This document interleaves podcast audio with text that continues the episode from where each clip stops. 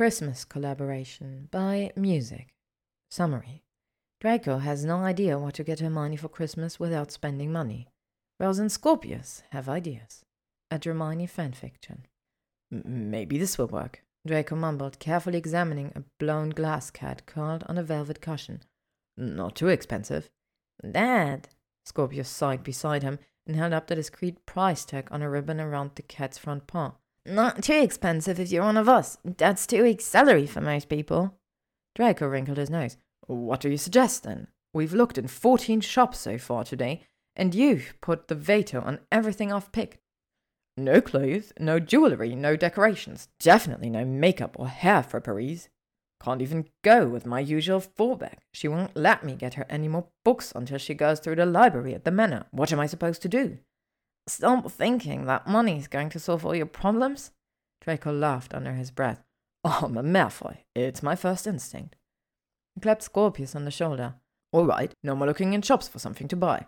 Not right now, at least. Let's get something to drink. Scorpius looked hopeful. Can we go to? Don't even think it. She'd kill me if I took you into a pub, and don't think a dozen people wouldn't report on us the second we were spotted. Draco looked around as if they might be overheard, then leaned down towards his son's ears. We'll go to the club. She never has to know. So, how did it go? Hermione leaned over the back of the chair and kissed the top of Scorpius' head. Any success? Scorpius groaned and flicked at the wing of the toy snudge on the table in front of him. It spun around, weighing quietly. No, he muttered. Complete failure. You're going to have to divorce him. It's the only solution. Laughing, Hermione took a seat across the table. She snagged a heavily frosted cookie from the plate. It's not that hard, Scorpius. Just don't let him buy anything from me. I don't want something from a shop. Scorpius made a face, lifting one eyebrow at her in disbelief. Do you have any idea how difficult it is to keep Draco Malfoy from spending money?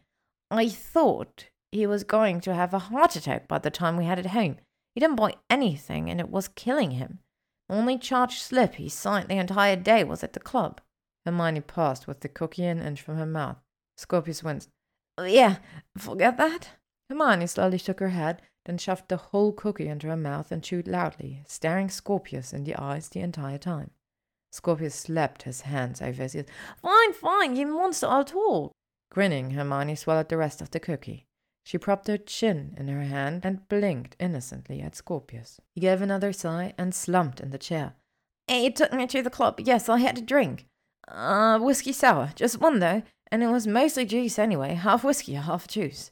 He flicked a glance at Hermione, then shrugged. All right, there was a little juice in it, but Dad had at least two snifters of brandy. Your father's in his forties, Scorpius. If he wants a hangover in the morning, that's his decision. Then either of you have something to eat at least. Sausage rolls and bacon butties. Oh, very healthy. According to that, the club is where men go to avoid all healthy foods their wives want them to eat. Hermione huffed. Oh, just saying, Scorpius muttered. Hermione pinched a bridge of her nose and shook her head. Letting that go, she said, and blatantly changing the subject. Did you find anything for that young woman you were telling me about, Miss Montgomery? Eileen, a faint pink blush started to spread across Scorpius' cheeks. Oh, I didn't. That is, I. She's not. Scorpius. Hermione smiled at him. You've mentioned her a minimum of once a day since you came home for Christmas break. You're a very bright young man, but you and your father have more than your looks in common. You're both absolutely incapable of hiding how you feel about a pretty girl. Have you asked her out yet? Scorpius made a face. That's not how it is. Hermione laughed quietly. Oh, no, of course not. I clearly misunderstood the fact that you talk about her all the time and that you happen to know her favorite color, flower, musician, book, and holiday spot. I don't know her favorite holiday spot. Hermione gave an impish smile. Well, you do know the rest. Fine, Scorpius mumbled. He reached across the table and pulled the plate of cookies to him. So I like her. What about it? That's the wrong question. What you should be asking is, what am I going to do about it? And I can help you there. Scorpius snapped the antlers of a reindeer cookie and ate them. He lifted one shoulder in a shrug. I can, because that's another thing you have in common with your father. You're hopeless at showing, said Pretty Girl, how you feel. Fortunately, there is a holiday coming up very soon that involves handing over evidence of your feelings. Hermione sat up straight and pulled a biro out of her hair. She opened a pocket notebook and poised the pen over it. Gift ideas, go! So, how did it go? Draco asked, folding his dressing gown and laying it across the bench at the foot of the bed. Did Scorpius actually admit to liking Miss Montgomery? Her name is Eileen, Hermione said as she set her book aside. Her favorite color is lilac, her favorite flower is hydrangea, and her favorite legend is the story of King Arthur. She loves rainstorms, sunsets, and Cornwall. She flashed Draco a grin. But Scorpius barely knows her. Oh, obviously, Draco drawled. He tossed a decorative pillow to the end of the bed and settled in, drawing the sheet up to his ribs before leaning over to press a kiss on Hermione's cheek. What is he planning to buy her for Christmas? Hermione half. Malfoys, all alike. Think with their vaults. She turned to nestle against his side, head on his shoulder. It took some work, but I think I talked him out of buying something. That's exactly what everyone expects him to do. If he wants to impress the young lady, he needs to do precisely the opposite, not throwing money at her. Draco, idly drawing random petals on the back of her neck, paused for a moment before resuming much more slowly. Nothing, he asked in a low voice.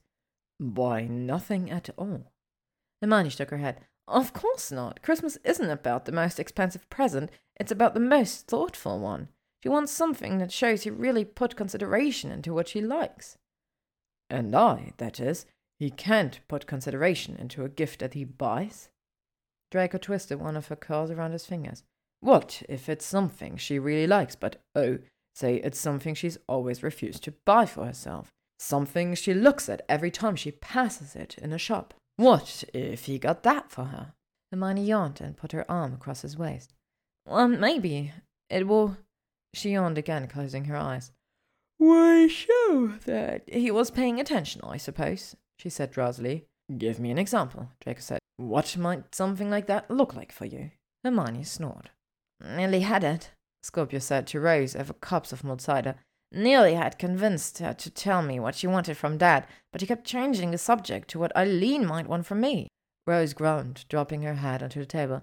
You know, she said, voice muffled through her hair, for someone who's smart, Mum can be a real pygmy puff sometimes. Scorpius snorted and stirred his cider with a cinnamon stick. She did give me a couple of ideas. Basically, she said what a girl. Woman? Woman wants us something special. Rose lifted her head and gave him a long look through her hair. Well, obviously, Scorpius said, but I mean something that couldn't come from anyone else. So, now buying anything from a shop, not even if it's custom made and one of a kind? Hint, hint, Malfoys who can afford to get anything commissioned that they please. Scorpius sighed. Yeah, sort of. I swear, I tried a dozen different ways to get Hermione to tell me what she might think would qualify as special and unique, and all that, but she kept turning the conversation on me. I had to pretend I had no idea what to get Eileen. Rose sat up and scrubbed her hair into place. What are you getting her anyway? Dad taught me how to do origami years ago. I'm making Eileen a bouquet of flowers, all in lavender and lilac, giving them to her at Tintagel at sunset. He grinned. If I get lucky, we'll get caught in a rainstorm. Cornwall in December? You have a good shot at that. Don't I know it? He leaned back on his chair, scrubbing at his chin with his knuckles. That issue's solved, at least. I still have no idea what to tell Dad. The origami idea doesn't seem bad. Mum might like that. Otters, if you can make them. Scorpius shook his head. Not unique enough. Dad makes little animals all the time. They're all over the manor. Can barely turn around without tripping over some paper elephant or unicorn. Rose idly tapped her spoon on the table. She looked at Scorpius, her mouth twisting. Well, she drawled and looked away. I, um, might have an idea, but your dad's not going to like it. Well, go for it. Don't even know why I'm bringing it up. Because my darling stepsister lives to torment me, proving her earned inheritance of the Weasley name? Well, duh. She tapped her spoon faster than met his eyes. It does involve buying something, but Mum's not going to mind. Trust me on this. First, you'll need to go to Gringotts. This is ridiculous, Scorpius. I look like a fool. Draco stood in front of the mirror, nose wrinkled at his reflection. Rose swears she'll love it, Scorpius said from his sprawl in a nearby chair, playing with a cheap mobile phone that she'll be ecstatic, new realms of pleasure, shriek of delight. Draco half turned, staring at his son with one eyebrow raised. Has Rose been reading Roman novels again? I'm extemporizing. You're spending too much time with Hermione. That's what you're doing. Draco turned back to the mirror. Starting to sound like a dictionary herself. And Rose kicked James Potter's ass at Quidditch. She's starting to be like you. He grinned toothily, eyes wide in a parody of innocence. Blended families are keen, aren't they? I knew I should never have taught you to speak. Draco tipped his head back and forth, then finally sighed. Are you absolutely sure this qualifies for Hermione's Christmas gift? It doesn't seem special enough. Thoughtful and memorable, those were her specifications. Trust me, Dad. Scorpius stood, clapping Draco on one shoulder. In the mirror, they were nearly identical set. Scorpius just a touch shorter than his father.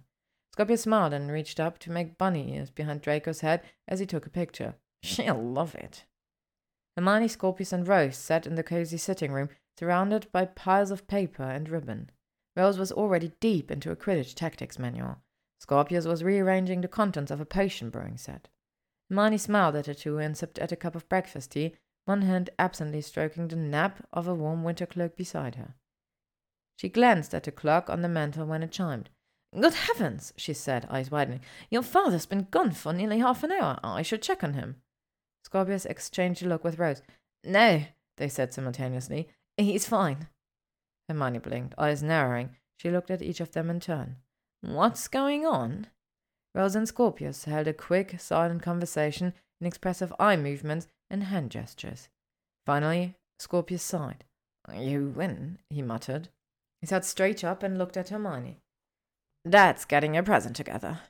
Hermione touched her neck and the delicate chain of the necklace she'd opened that morning. But I thought this was my present from him, she said. Scorpius shook his head. Nope, that was a present. He has another one. The present. You know, the unique special thing that proves he's been paying attention. Yeah, Rose added, closing her new book. This thing. The thing with the, you know? Hermione stared. That was remarkably unhelpful. Thank you, children. There was a soft knock at the door, and Draco's voice came through. She ready? Draco, what's going on? Hermione called. He pushed open the door and stepped through, stopping in the middle of the room. For you, he said, gesturing to himself. Hermione stared and stared a little longer, and kept staring. Her mouth opened and closed, but no sounds emerged. Scorpius and Rose exchanged a low five. Draco stood there wearing black. Nothing unusual in that. It was the items themselves, the ones Scorpius and Rose had decided would send Hermione reeling. Black athletic shoes, black jeans, and a black t-shirt. Muggle clothes. He looked at Hermione, his eyes worried. This isn't right, is it? he said in a resigned voice. I look like a fool, and I still ended up spending money. I'm sorry, Hermione, I try. The words were cut off with a squeak when Hermione leapt out of her chair and across the room, nearly tackling Draco in the hug. They went down in a tangle of limbs. Scorpius tucked the coffee table out of the way.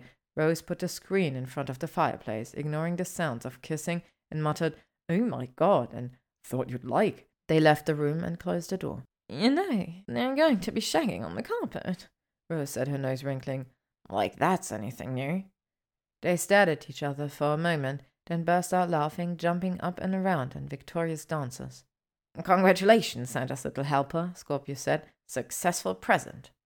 Helper? Rose said, hands on her hips. Excuse me, I was Santa. You were the helper. No, no, I provided a present, therefore Santa. After my idea, hence Santa affectionately bickering and shoving each other, the two headed for the kitchen, leaving Hermione and Draco to their private, Muggle style, very special and unique celebration. The end. Thank you for listening to Christmas Collaboration by Musyc. If you would like to stay up to date on upcoming chapters and stories, you can follow me on YouTube, Spotify, or AO3.